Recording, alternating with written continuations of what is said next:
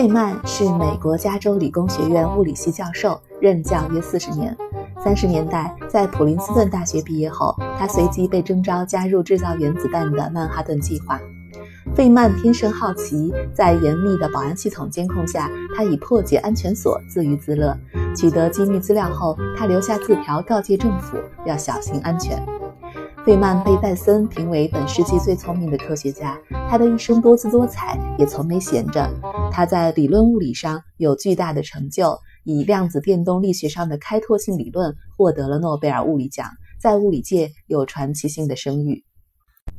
费曼的生活意识也传颂一时。他喜欢坐在上空酒吧内做科学研究。当这个酒吧被控妨害风化而遭到取缔的时候，他上法庭辩护。他的桑巴鼓造诣很高。巴西嘉年华会需要领队贵宾，本来预定的大明星缺席，临时由费曼先生取代，他引以为豪。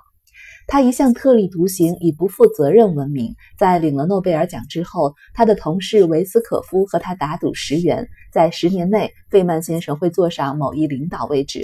费曼在一九七六年拿到了这十元。事实上，费曼几乎从不参与加州理工学院系内如经费、升级、设备等任何行政工作。别人可能以为他自私，但对他来说，这是他保卫自己创造自由的方式。他甚至连续五年努力辞去美国国家科学院院士的荣誉职位，因为选举其他院士的责任颇让他干扰。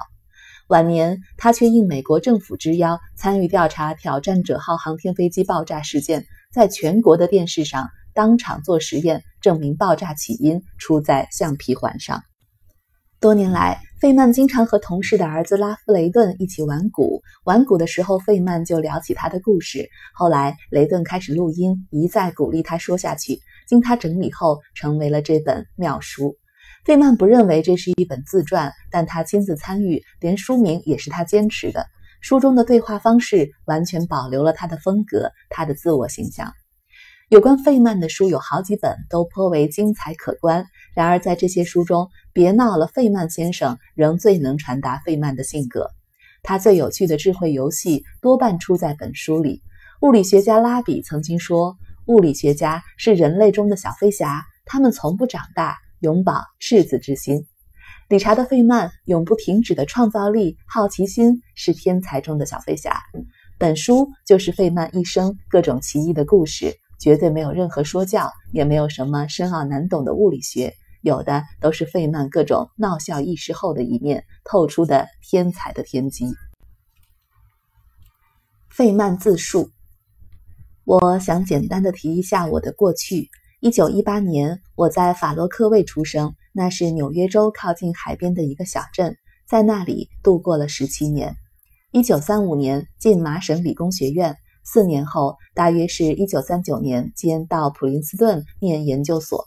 还在普林斯顿时，我就加入曼哈顿计划。后来，在一九四三年四月到罗莎拉摩斯，直到一九四六年的十月或十一月到康奈尔大学任教。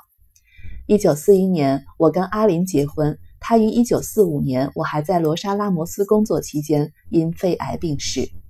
我在康奈尔待到一九五一年。一九四九年，曾经到巴西访问。一九五一年，我在那里教学半年，然后转往加州理工学院任教，至今。一九五一年，我到日本访问两周。过了一两年，当我和第二任妻子玛丽露结婚后，再度造访日本。目前，我的妻子是温尼斯，她是英国人。我们有两个小孩，卡尔和米雪。理查德·费曼带来无限灵感。雷顿，在长达七年的时间里，我跟费曼先生经常在一起打鼓，共度许多美好的时光。本书所收集的故事就是这样断断续续的从费曼口中听来的。我觉得这些故事各有奇趣，合起来的整体效果都很惊人。在一个人的一生中，居然会发生这么多神奇疯狂的妙事，简直有点令人难以置信。而这么多真顽皮的恶作剧都是由一个人引发，实在令人莞尔深思，也带给我们无限启发和灵感。